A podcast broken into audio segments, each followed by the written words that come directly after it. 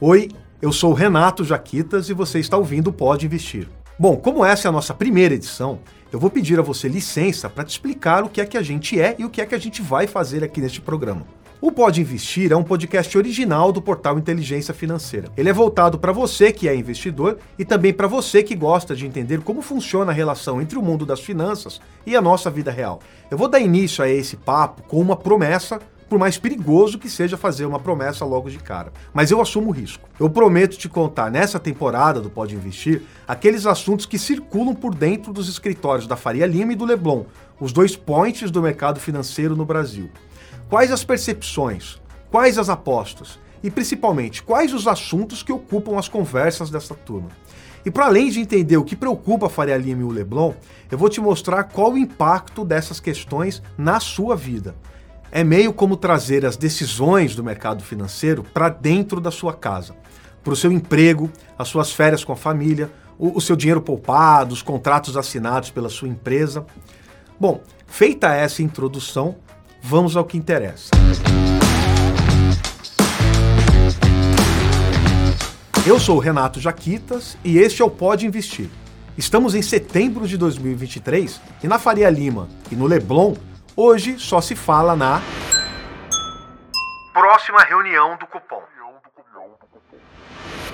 Até quanto o BC vai cortar os juros e como isso vai afetar a sua vida. A cada 45 dias, os diretores do Banco Central se reúnem e definem o patamar da taxa de juros básica no Brasil, a Selic, para os próximos 45 dias. Essa dinâmica acontece sem interrupções desde 26 de junho de 1996. Esse podcast foi gravado duas semanas antes da reunião de 20 de setembro, quando a gente espera que haverá um novo corte de 0,50%. Na reunião anterior, em agosto, o BC meio que surpreendeu o mercado com uma guinada na comunicação. Além de promover esse mesmo corte de 0,50% na taxa de juros, o colegiado prometeu pelo menos outros três cortes do mesmo tamanho. Um neste de setembro agora e outros dois em novembro e em dezembro. E o pessoal da Faria Lima e do Leblon entendeu o recado e falou: Bom, então tá. Mas e se o cenário para a economia mudar? O BC vai manter esse ritmo mesmo assim? Mesmo assim? De lá para cá, houve um início de barulho entre os gestores do mercado financeiro, com alguns nomes apostando em uma aceleração nesses cortes, para até 0,75%. Esse movimento ele foi prontamente desencorajado pelo presidente do Banco Central, o Roberto Campos Neto. E desde então, o questionamento está muito em torno do patamar da Selic no final do ciclo de cortes, que vai acontecer em 2024. Mas por que se preocupar com 2024 e o patamar em que estará a Selic lá? Essa é uma das perguntas que eu vou fazer para o nosso entrevistado. Bom, agora quem, quem vai guiar a gente por esse assunto é uma pessoa que conhece bastante é, do mercado, é o Rodrigo Azevedo, ele é gestor da Ibiúna, uma casa que administra 34 bilhões de reais em ativos, né? E tem alguns dos fundos mais é, seguidos pelo mercado é, financeiro. É, bom, mas além de falar da empresa, o, o, Rodrigo também ele é um personagem bastante importante nesse mercado de juros. Rodrigo, eu queria que você explicasse para as pessoas por que é que você pode nos ajudar a entender o impacto da Selic, com o que, que acontece com a Selic no mercado financeiro e qual é o impacto disso na nossa vida. Bom, bom dia, boa tarde, boa noite a todos vocês que estão aqui nos vendo ou nos ouvindo. Uhum. É, eu acho que, o, enfim, é, o que acontece é que nós na Ibiúna, né, a gente trabalha muito com política monetária. Eu acho que a gente se considera um especialista no assunto e parte disso vem do histórico dos dois principais sócios da casa na área macro, uhum. que é o Mário Toroz e eu. Né? Nós dois temos larga experiência no mercado financeiro, como a gente fala, dos dois lados do balcão. Uhum. Do lado da tesouraria, por um lado, e por outro lado, no, no Banco Central. Né? Eu fui diretor do Banco Central, diretor de política monetária entre 2004 e 2007. E, na verdade, quem me sucedeu nessa posição foi o Mário Toros, ah. que entrou lá em 2007, foi até 2009, essa mesma cadeira que agora está sendo ocupada pelo Gabriel Galípolo. Né? E nessa posição, é uma posição operacional que você implementa a política monetária. O Copom decide né, o, o, qual o nível da Selic, como funciona, e depois como é que aquela Selic vira aquele nível. né? E a implementação e a operacionalização é feito por essa diretoria. Então tem uma série de funções operacionais, mas também a gente tinha um voto no Copom. Então, entre Mário Torós e mim, todas as reuniões do Copom entre outubro de 2004 e dezembro de 2009, foram 46 reuniões, teve o meu voto ou o dele. Então é uma experiência muito rica, né, nesse assunto em particular. E quando o Mário saiu do Banco Central e fez a quarentena, nós uhum. nos juntamos e fundamos a Ibiúna. Uhum. Então eu acho que de fato a gente conhece um pouco do assunto. Uhum. Como é que funciona o, uma reunião de Banco Central? Porque vocês se encontram lá por dois dias, é dentro ali do, do BC, tem uma sala ali, que é a sala do Copom, uhum. e por dois dias vocês fazem o que lá dentro? O que acontece ali? Além de contar piada pro outro e tal. Né? É. Mas enfim, na, na verdade, a, a, reunião do Copom, ela segue um rito, né? Todo um ritual, né?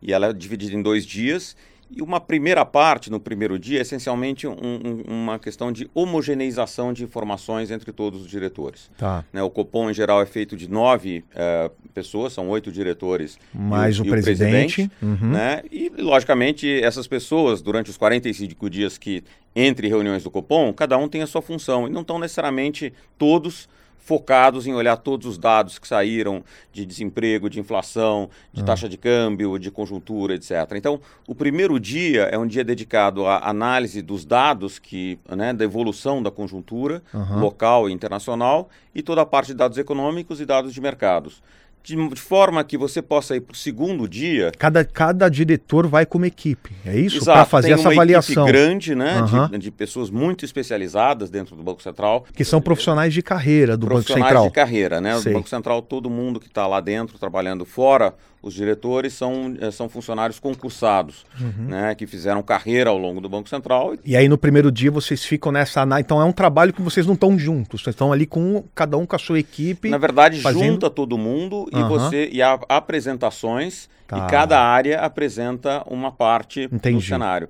E o objetivo disso é exatamente que todo mundo que vai tomar a decisão no dia seguinte tem um conjunto similar de informações. Tá bom. E aí há uma reflexão, né, em cima daquilo.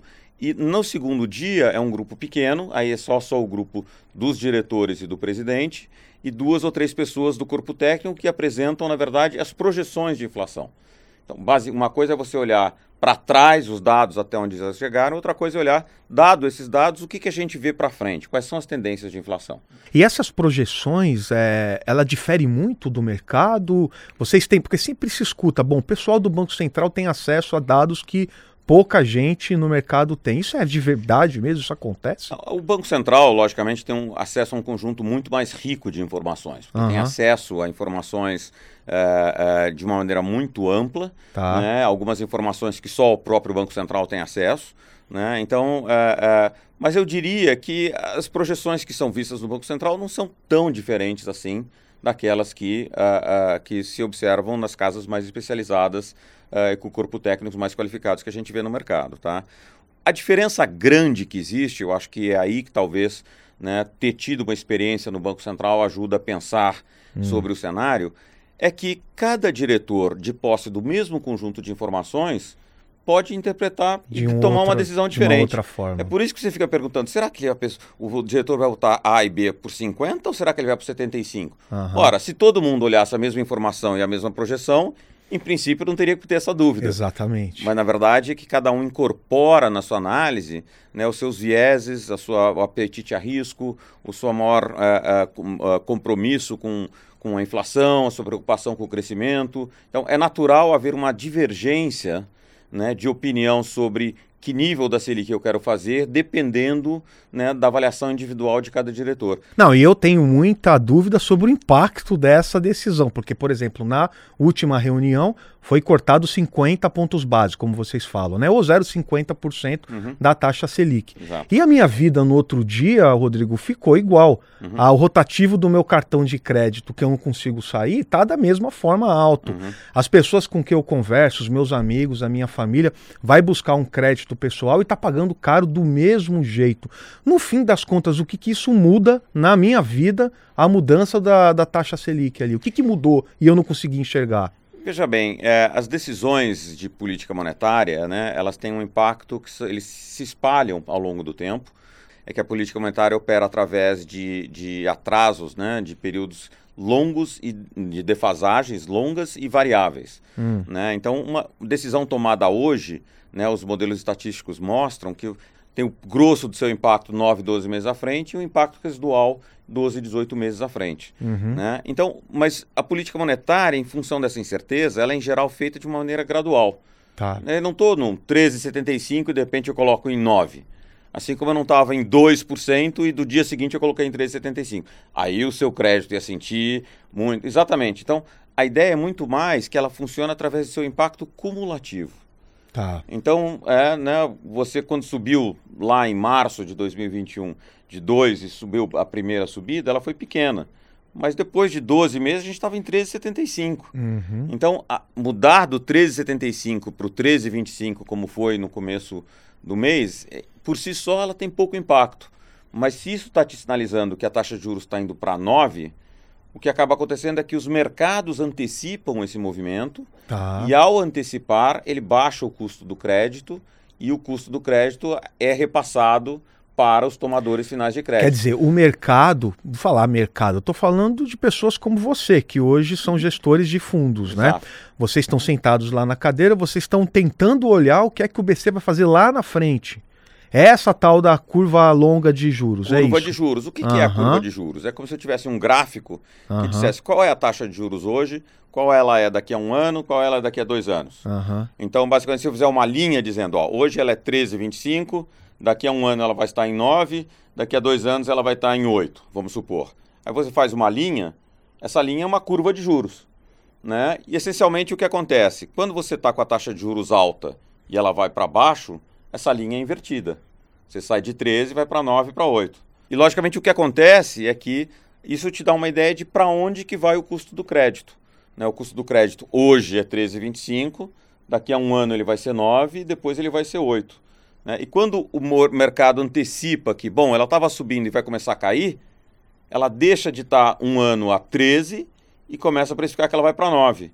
E essa mudança do 13 para o 9 é que barateia o custo de quem está tomando crédito para pagar de volta daqui a um ano. Entendi. Né? Então, é uma explicação um pouco mais Sim. complicada, mas você só quero... toma crédito para pagar lá na frente. Né? Exatamente. Né? É então, isso. é muito importante que o mercado antecipe corretamente ou que o Banco Central sinalize comunique para o mercado, corretamente. comunique corretamente onde ele está indo, uhum. para que a taxa daqui a um ano, que é a taxa que você toma um empréstimo de um ano, ele vai te cobrar a taxa até lá, não vai cobrar o 13,25. Né? Mas que ele esteja na direção de que o Banco Central acha que é o suficiente exatamente para conseguir entregar a inflação na meta. Tá bom. É assim que funciona. Tá bom. A gente está num momento muito peculiar do Banco Central, que algumas mudanças ali de tempos em tempos precisam acontecer. Uhum. Recentemente entrou o Gabriel Galípolo, né, uhum. o Ailton Aquino, são dois novos diretores do Banco Central indicados pelo Lula. Uhum. E aí rolou uma conversa no pessoal da Faria Lima, o pessoal do Leblon do Rio de Janeiro,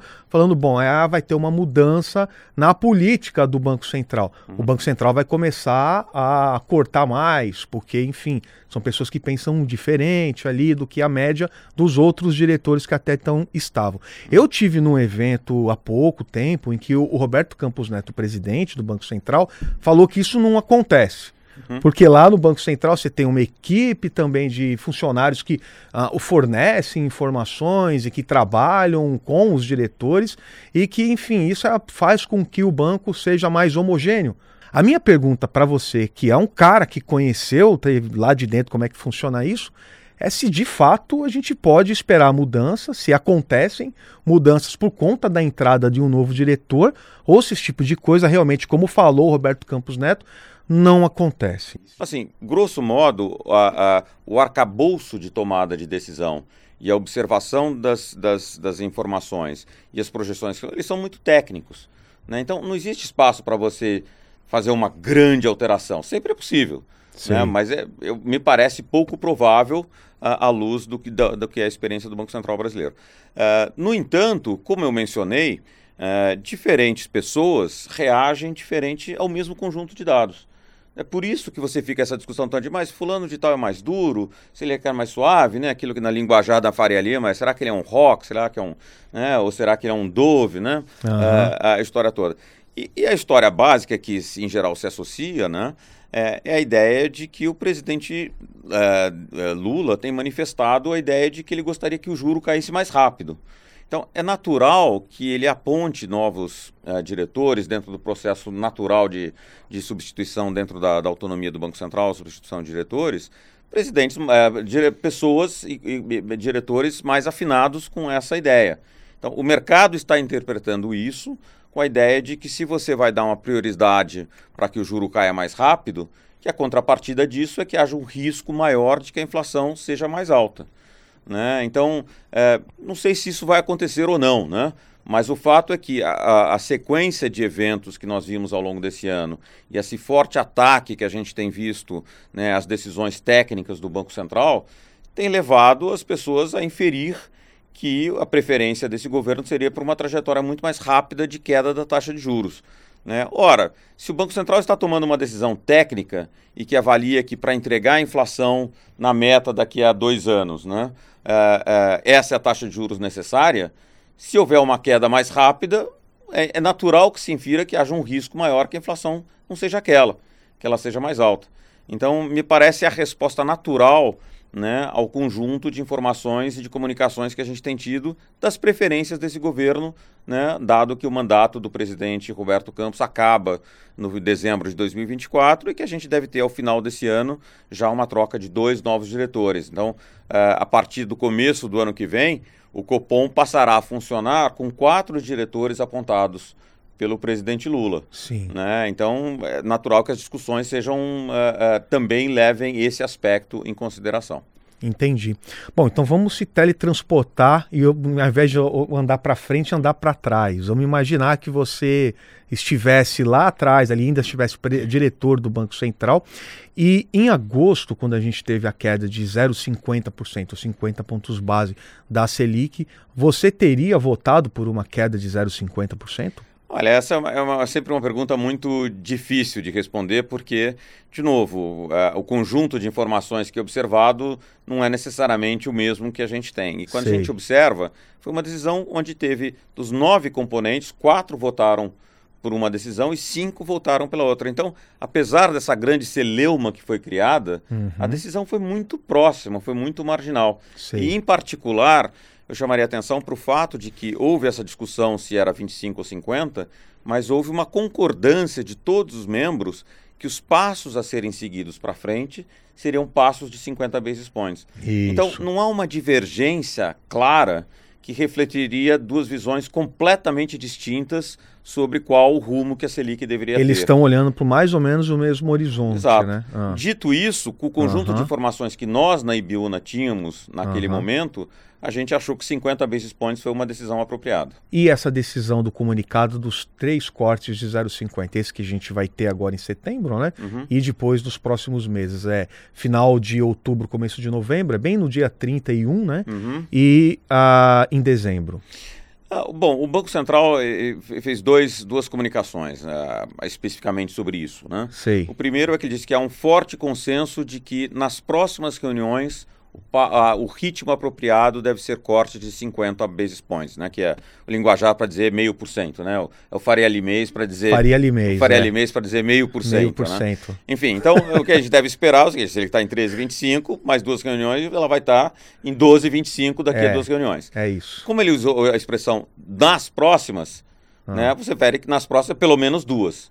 É possível que sejam mais, uhum. né? Mas enfim, as próximas duas parecem estar dadas para subir, é, para cair é, 50, 0,50, né? Uhum. É, a questão passa a ser a partir daí, uhum. né? E, e, e, aí o que foi o segundo elemento da comunicação, que ele listou três coisas que estão sendo monitoradas pelo Copom para que haja uma aceleração da queda, ou seja, você pule de 0,50 para 0,75 e chegue a uma taxa de juros mais baixa mais rápido. Né?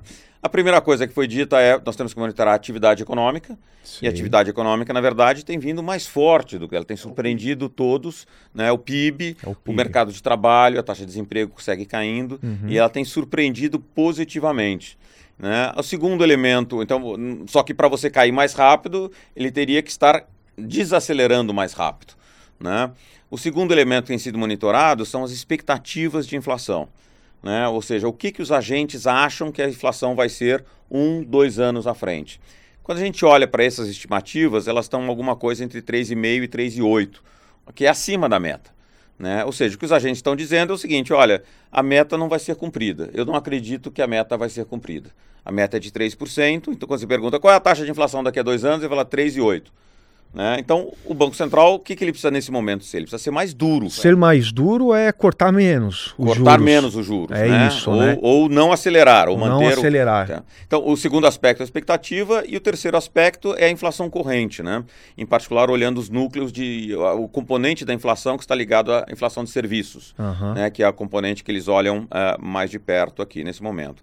O que, que nós na IBIU achamos? A gente acha que a expectativa não vai mudar muito, a gente acha que sim, está contratado uma desaceleração da atividade econômica três meses à frente, né? Mas, no entanto, temos que reconhecer que a gente também tem sido surpreendido com a atividade, com econômica. atividade econômica. Agora, a gente acha que o componente de serviços da inflação e a inflação corrente ela vai cair mais rápido do que o consenso espera nesse momento, até mais do que o Banco Central também espera. Ah, é? Então, quando eu olho esses três fatores, nós achamos que existe a chance de que na última reunião desse ano ou na primeira do ano que vem, né, o ritmo de queda deixe de ser só 50 basis points e passe a ser 75 basis points por reunião. 75. É, mas nesse momento, né, toda a indicação do Banco Central é, parece que de fato as próximas duas está contratado uma queda de 0,50 uh, por reunião.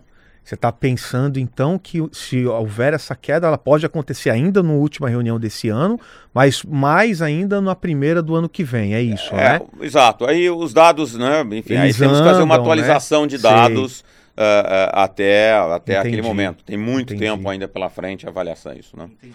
O Rodrigo, o dólar, ele chegou a subir perto de cinco reais, depois ele caiu, mas ele está andando em torno disso, né?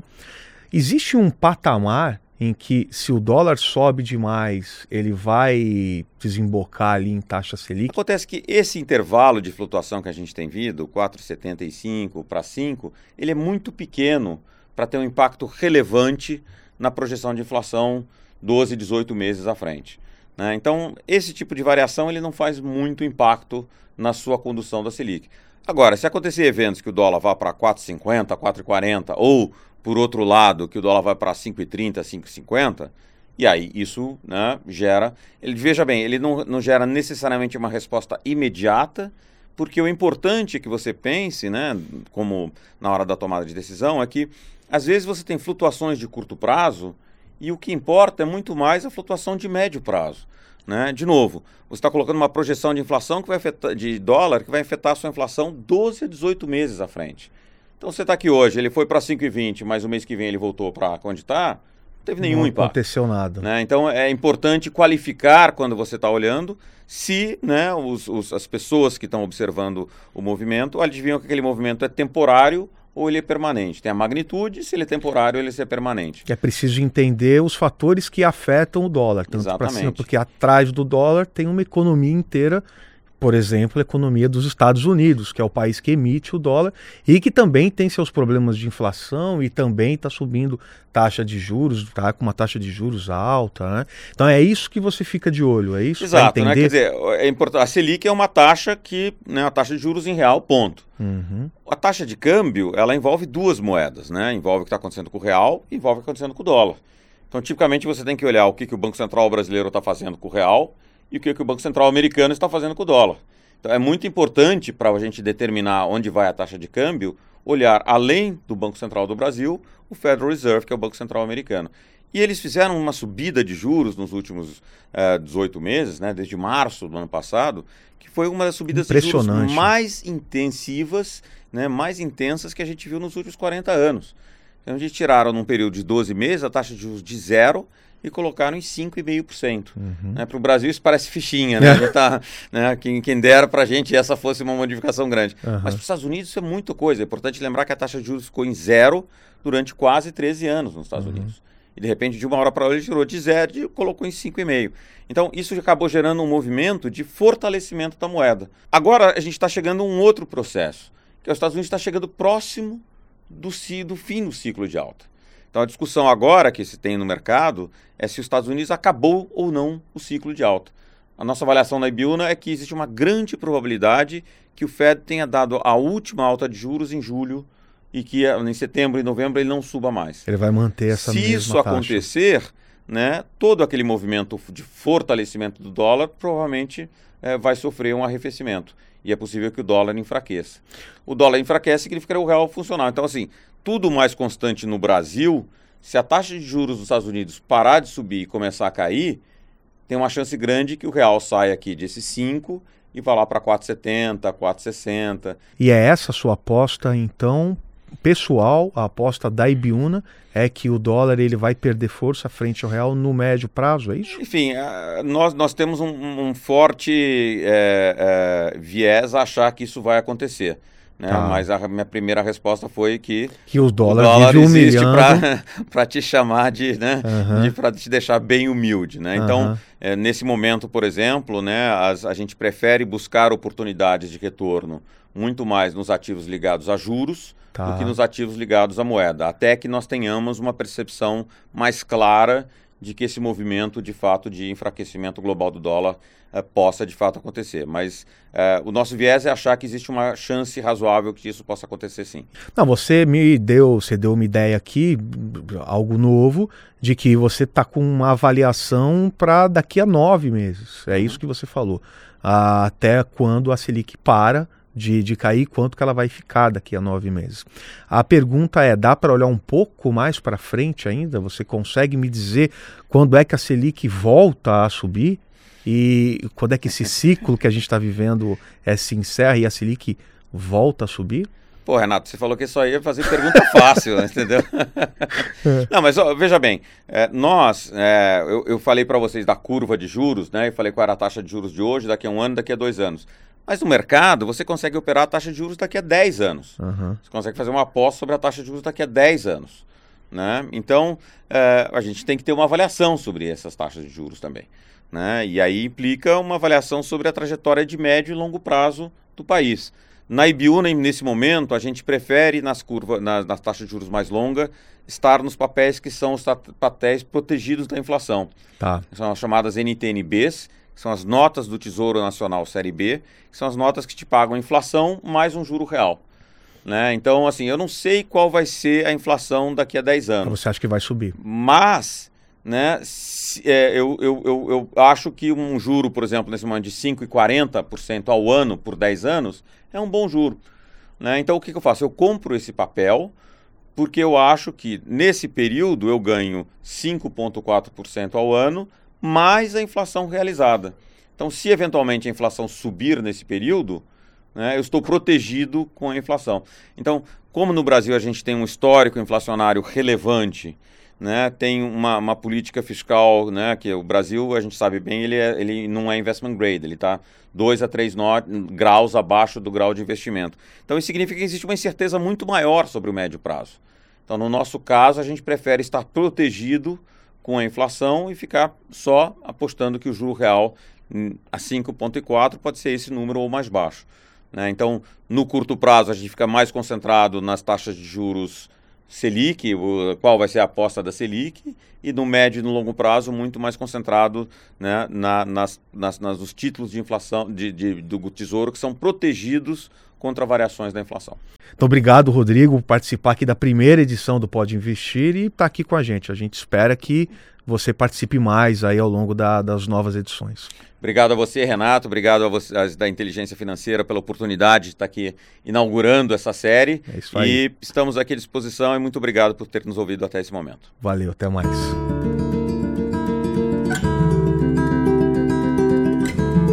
Bom, então, pessoal, depois de entender como é que funciona o cupom e saber para onde é que vão os juros no Brasil, segundo as previsões de um dos maiores especialistas do mercado financeiro sobre isso, a gente vai mostrar qual é o impacto dos juros na economia real, na vida das pessoas. Primeiro, a gente precisa entender que quando o Banco Central mexe na Selic, todas as outras taxas de juros do mercado são de alguma forma também influenciadas. Isso acontece principalmente com a taxa de juros que os bancos cobram para fazer operações de crédito com as empresas. O que é que isso significa? Que quando a Selic cai, fica mais barato para os bancos financiarem o crédito que eles vão conceder. Como consequência, é de se esperar que os bancos repassem essa queda do custo para o cliente. Para as empresas, que são as primeiras a sentirem esse movimento, a taxa de juros do capital de giro também pode cair. E o empréstimo que o empresário precisaria para ampliar o seu negócio, pagar as contas, fazer qualquer tipo de investimento, também ficará com taxas menores.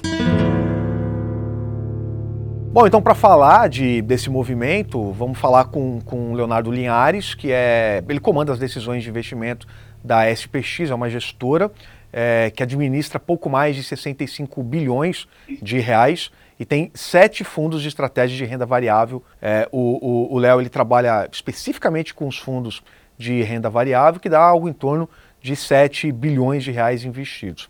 É, ele vai ajudar a gente a entender Uh, como é que é essa questão dos juros, é, um pouco mais no dia a dia das pessoas, como é que isso impacta, inclusive nas empresas, é, falando de grandes empresas, que, que as pessoas se relacionam aí comprando ações ou se tornando sócio dessas empresas, ou mesmo trabalhando no ecossistema ali, na cadeia de valor dessas empresas. Ô, Léo, para começar a nossa conversa aqui, é, é quantas empresas hoje é, você acompanha de perto? Renato, obrigado pela oportunidade de estar aqui, obrigado pela oportunidade de estar podendo falar pela SPX. Hoje a gente acompanha em bolsa aproximadamente umas 200 empresas de uma forma bem profunda, tá? E você está falando de empresas é, tanto aqui do Brasil quanto do exterior, como é que está dividido isso? Basicamente, eu estou falando das empresas brasileiras. Empresas brasileiras e empresas brasileiras que são negociadas no exterior, que tem um ADR ou que tem um, um, uma ação negociada no Nasdaq, mas que é uma, que é uma empresa brasileira, é, né, que a gente tem uma, uma, uma sede no paraíso fiscal, uma sede mesmo nos Estados Unidos, mas que quase 100% ou a, ou a maior parte dos seus negócios são oriundos do Brasil, entendeu? Então a gente acha que tem umas 200 empresas aí para que a gente acompanhe. Então, como é que você define as suas estratégias de, de alocação? É, qual o cenário, a conjunção de cenários que, que te faz investir ou não em uma determinada empresa?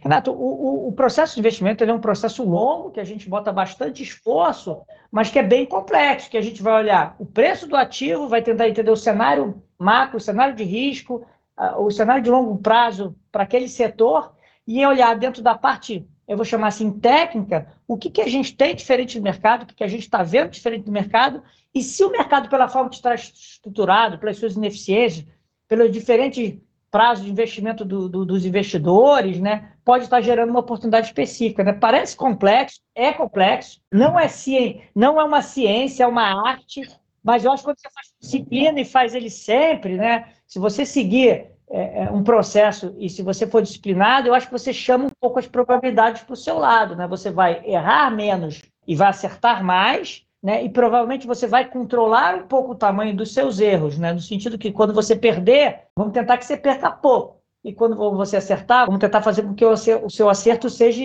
grande, tá? Então esse é o, resumidamente, é, é, é parece complexo e é complexo, é mesmo, complexo mas é o que a gente está fazendo todo dia. No momento como esse, que tem queda de, de juros, na parte teórica, é, quais setores de empresas, Léo, ele tende a, a, a se beneficiar de um movimento como esse? Quando a gente fala em corte de juros, né, né Renato, a gente, é, é, eu acho que ele, ele dá para dizer que ele afeta o cenário e afeta o preço das ações, eu vou dizer em quatro formas, tá? Primeiro, a queda de juros faz com que o meu custo de oportunidade, o custo de oportunidade do, do investidor, de quem investe com a gente, de quem compra a bolsa diretamente, diminua, né? É óbvio que o investidor não deveria olhar apenas para aquele juro momentâneo, aquele de curto prazo. Lembrar quando você está tomando um investimento, decisão de investimento, você deveria tentar olhar, obviamente, os juros num prazo mais longo. Ele pode estar baixo momentaneamente, ele pode estar baixo de uma forma que não seja sustentável, mas é óbvio que aquele juros de curto prazo, como a gente sabe, como a gente viu até recentemente, ele é muito importante. Segundo ponto que eu olharia é o impacto que ele tem no balanço das empresas. Vamos lembrar que as empresas, de forma geral, a maioria delas tem alavancagem, tem dívidas. Sim. Então, tudo mais constante, quando os juros caem, você diminui a despesa financeira e, consequentemente, você deveria, tudo mais constante, você melhorar, melhorar o resultado das empresas, melhorar o lucro. O outro lado que eu olharia também é que, geralmente, quando você está caindo juros, né, é, é, é, existe uma percepção que provavelmente o nível de atividade da economia irá melhorar, o país irá crescer mais, porque geralmente quando você está caindo juros, é porque você acabou de passar por um processo de aperto de juros, né, de aperto da política monetária, que provavelmente ele ocorreu, na maioria das vezes, em economias normais para combater uma inflação, para combater o problema de uma economia que estava crescendo muito, né? E chegou um certo momento que esse juros alto ou elevado é ainda mais necessário, porque a inflação está desacelerando, a inflação já desacelerou, ou o PIB desacelerou. E por último, tem um lado que eu diria que é mais específico ao Brasil, principalmente, é que geralmente, né, Brasil ou mercados emergentes de forma geral, em situações quando você consegue cair os juros de uma forma consistente, com credibilidade, geralmente isso dá um ambiente de negócios melhor. Um ambiente de negócios melhor, né, com crescimento melhor, geralmente faz com que você tenha discussões na parte institucional, macroeconômica, e para o país melhores, o que é bom para o ambiente de negócio, é bom para a bolsa, é bom para a queda de prêmios de riscos, né? Somaria esses quatro vetores para dizer quando a gente olha, vamos olhar a bolsa, né? Então, você poderia, da forma simplística, sem olhar preço, dizer: poxa, se os juros vai cair, eu quero investir em empresas alavancadas, né? Que vão ser mais beneficiadas por essa queda de juros. Empresas que, no final das contas, tenham algum link, principalmente com o mercado local, né? Se você compra uma exportadora, dificilmente você vai dizer, ah, vou vender mais porque os juros no Brasil está caído. Pô, mas você vende para o exterior, então você vai tentar buscar o quê? Mercado local. E por último, né, é, é, é, você vai tentar olhar e ver de, de, nessas empresas, empresas que sejam mais sensíveis, talvez, na parte de juros, na, na parte dos juros, na parte do crescimento e na parte dos fluxos a estes movimentos. Então, quando você faz isso aqui, você, deve, você deveria tentar assim, se você não quiser discutir preço, que está no preço, nada, você deveria assim, vou olhar empresas no mercado interno, que tenham alta, alta sensibilidade ao crescimento do país, provavelmente, porque a gente vai ter alguma discussão talvez de melhora, né? E que, provavelmente, por algum motivo específico, e principalmente porque talvez o produto que você vende tenha alguma sensibilidade a juros e crédito. Tá? Então, esse seria, seriam as empresas mais beneficiadas. Né? Tem uma coisa que vocês, que eu vi que vocês fizeram e aquilo que você falou agora, que eu acho que dá para trazer um pouquinho para quem está ouvindo a gente, né? Porque, eh, de fato, vocês estavam comprados de, é, isso é um jargão de mercado, né? Vocês investiam em empresas de construção é, e vocês pararam de fazer esse investimento, né? Abandonaram esse, essa estratégia de investimento. É, é, é isso mesmo? É porque vocês acham que já deu o que tinha que dar e você já está olhando outro negócio. Me explica um pouquinho isso, já entrando nessa, nesse, nesse, nesse olhar diferente que vocês procuram é, ter ah. e, e, ganhar com isso, né? Há seis meses atrás, seis, imagina dizer, olhando de seis a doze meses atrás, a gente via nesta discussão, principalmente nas empresas do setor de construção, como você comentou, e, e, e, em parte do setor de, vou chamar assim, de consumo, a gente via preços muito bons. E a gente não só via preços muito bons, a gente viu que também uma enorme desconfiança, um enorme medo do mercado nessa parte, vou chamar assim, macro, né? Muito medo. E a gente aqui tentava antecipar quando é que as coisas vão melhorar. E a gente achava que vai ser principalmente quando você for discutir queda de juros. Tá? A verdade é que nos surpreendeu um pouco, né? A inflação foi muito boa nesse ano, mas a gente imaginava que você fosse discutir, discutir queda de juros ao longo do segundo semestre, mais para o final do semestre. Eu acho que essas melhores que tivemos aqui no início do ano, e principalmente uma inflação menor, aqui que, que, que surpreendeu mais, acho que posso dizer a todos, fez com que a gente antecipasse essa discussão de queda de juros e fosse o trigger, né? O, o gatilho, a né? alavanca, né? gatilho para você reconhecer talvez o valor dessas empresas por mais que as pessoas dizem que não querem operar macro, o que fez reconhecer o valor dessas empresas foi uma melhora no cenário e o gatilho da discussão de queda de juros. Tá? E qual era o lado que a gente olhava também? Né? Além dessa mudança do cenário macro do momento, a gente achava assim, pô, os investidores não estão investidos. Os investidores só querem discutir o setor de, de utility, só querem, é, estão extremamente defensivos, né? É, é, poxa, talvez tenha uma oportunidade. Então a gente vislumbrou essa discussão, acho que aproximadamente uns 6 a 12 meses atrás, né? Via preços muito bons e investiu, tá? Que a gente vê hoje olhando o preço, por isso essa mudança um pouco na, no nosso posicionamento. Por exemplo, no setor de, de, de, de, construção, a gente acha que, olhando o histórico dos últimos 10 anos, 5 a 10 anos, a maioria das empresas, maioria ou quase a preponderância, não consegue entregar nem o custo de oportunidade né, do meu dinheiro, nem o CDI. Quanto mais um custo de oportunidade, ou seja, que seria o meu prêmio de risco para investir. Tá? Isso é um fato. Tá? E não me tranquiliza quando eu olho para frente, dado que as empresas estão conseguindo se capitalizar, dado mesmo com tudo que saiu de positivo, principalmente na parte de baixa renda, não me tranquiliza é, é, em achar que todas elas vão conseguir. Pelo contrário, eu acho que o mercado de São Paulo pode ser um mercado, por exemplo, bem difícil, eu acho, para algumas para alguns segmentos, tá? De você rentabilizar seu capital, tá? Então, dada a valorização que elas tiveram na margem, eu acho que o melhor, com certeza, das, da história, quando eu olho o setor inteiro, já foi. Então, a, a, gente não está mais investido no setor de forma generalizada, a gente tem uma, do, uma duas ideias específicas no setor de construção, e, e no resto a gente meio que, que, que, já foi embora, tá? Aqui nesse setor de construção, tá? No setor de consumo, é, é, o que eu acho que, o, que, o, que a gente tem que também é, é, é notar, que a gente não vai ter esta força que o governo teve na margem, principalmente na parte de baixa renda, como eu comentei, para ajudar. Tá?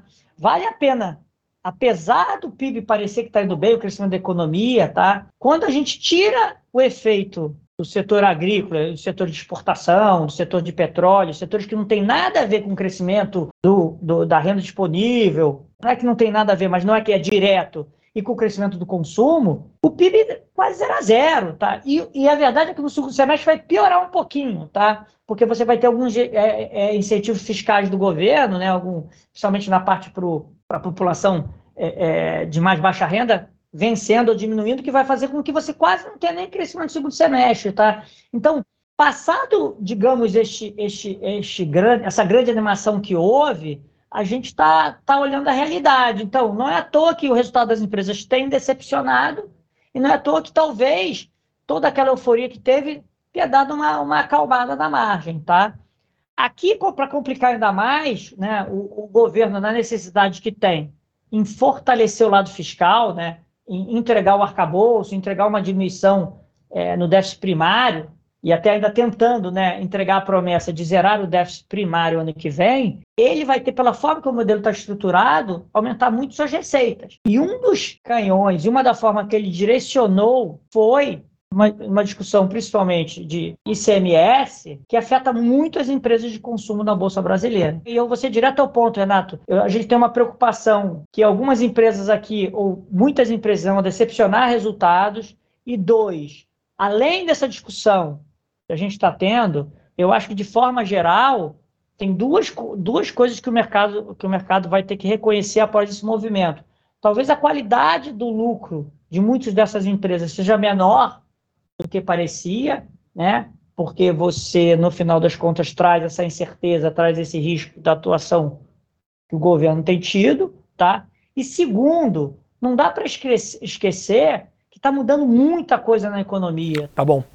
Bom, vamos tentar falar um pouquinho então de onde é que está, onde é que estão esses setores, né? Porque assim, é, como é que se faz uma leitura de bolsa, né? Pensando nisso, porque é, varejo, que você fala, pô, Magazine Luiza, que são o que as pessoas é, mais pensam, acho que com certeza não está ali na tua, na tua tese de, de investimento.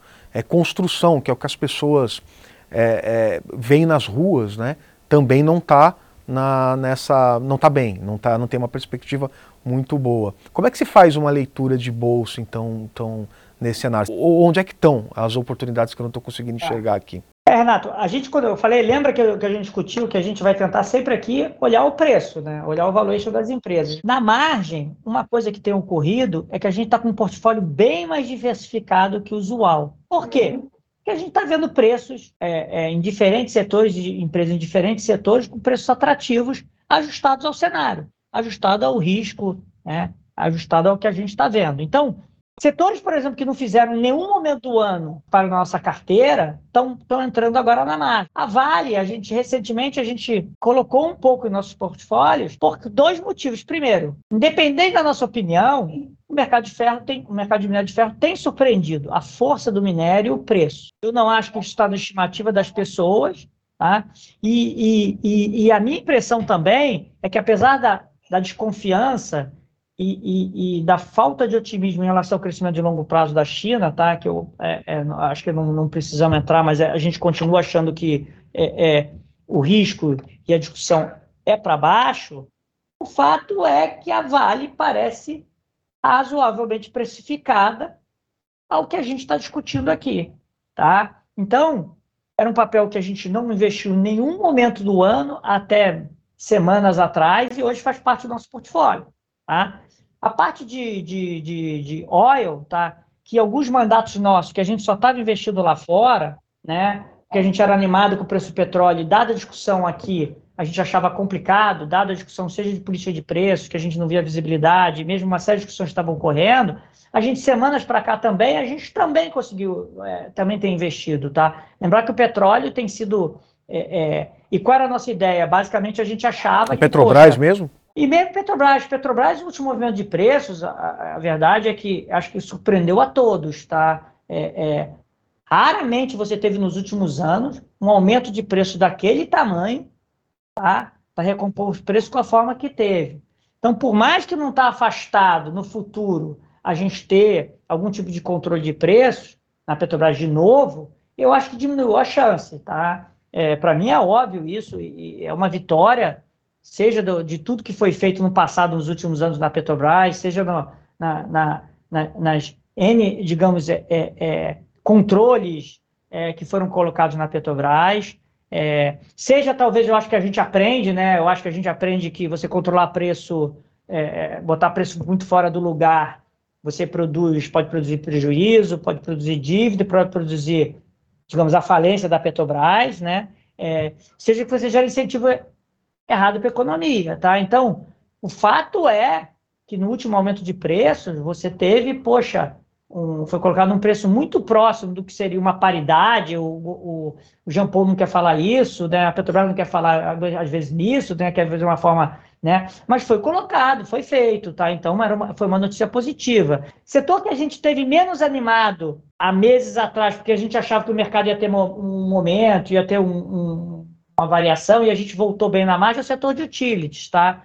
Apesar de ainda ter coisas que não estão bem claras, principalmente a instituição de Eletrobras, tá? Que a gente até está menos animada na margem, mas a gente vê papéis assim com, com, com taxas de internas de retorno interessantes, com retornos interessantes, e saindo um pouco da discussão que a gente vê muito até as pessoas físicas terem, que são papéis, talvez, que pelo dividendo e pela constância do dividendo estão mais no radar deles, mas a gente vê coisas são mais interessantes quando a gente olha, olha, o, dividendo futuro, o crescimento da empresa futuro e o valuation da empresa, tá? Olhar estaticamente uma empresa do setor elétrico pelo dividendo que ela está pagando hoje é um erro, principalmente se esse dividendo não for crescer de forma sustentável, né? E pelo contrário, algumas delas vão cair este dividendo, tá? Ou estão em situação de alavancagem que não conseguem manter aquele dividendo. Então, tomaria bastante cuidado quando faz esse investimento, tá? Que hoje talvez o nosso maior setor na margem é o, é, é o setor de utility, tá? Por quê? Porque a gente vê preço, a gente vê visibilidade e, e, e, e a gente vê que tem, a gente tem histórias ali um pouco diferentes, eu acho, que, que do mercado, tá? E para finalizar, eu queria te perguntar sobre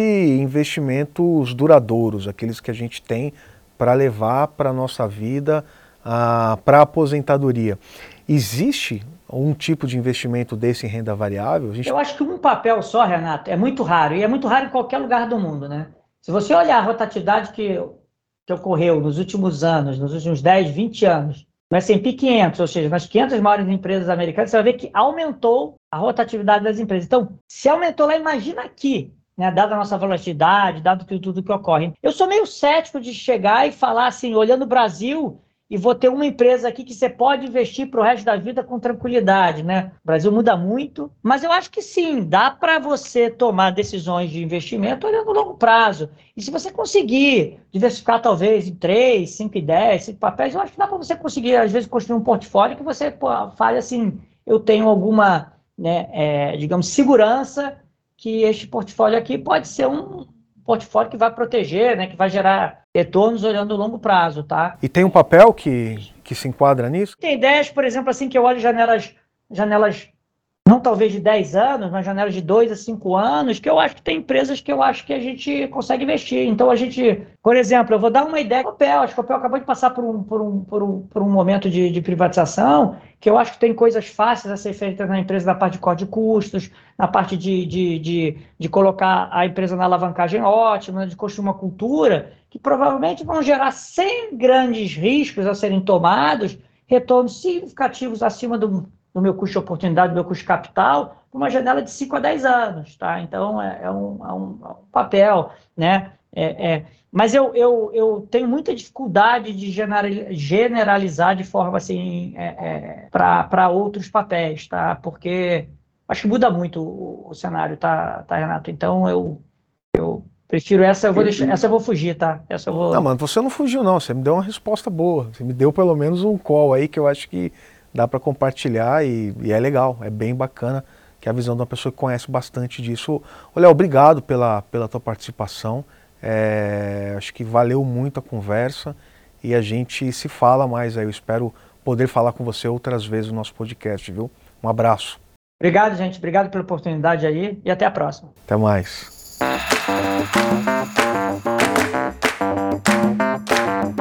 Esse foi o Pode Investir, podcast original da inteligência financeira. Para conversar com a gente, mandar sugestões, os nossos contatos são pelas redes sociais no arroba SIGF. Você também pode entrar na página do Pode Investir no site inteligenciafinanceira.com.br. Esse podcast tem roteiro, reportagem e apresentação feitos por mim, Renato Jaquitas. A revisão de áudio e de roteiro de Daniel Fernandes e José Eduardo Costa. Coordenação de Mariana Capetinga e de Marina Nardino. E a captação e edição da Búfalos. Um abraço e até a próxima.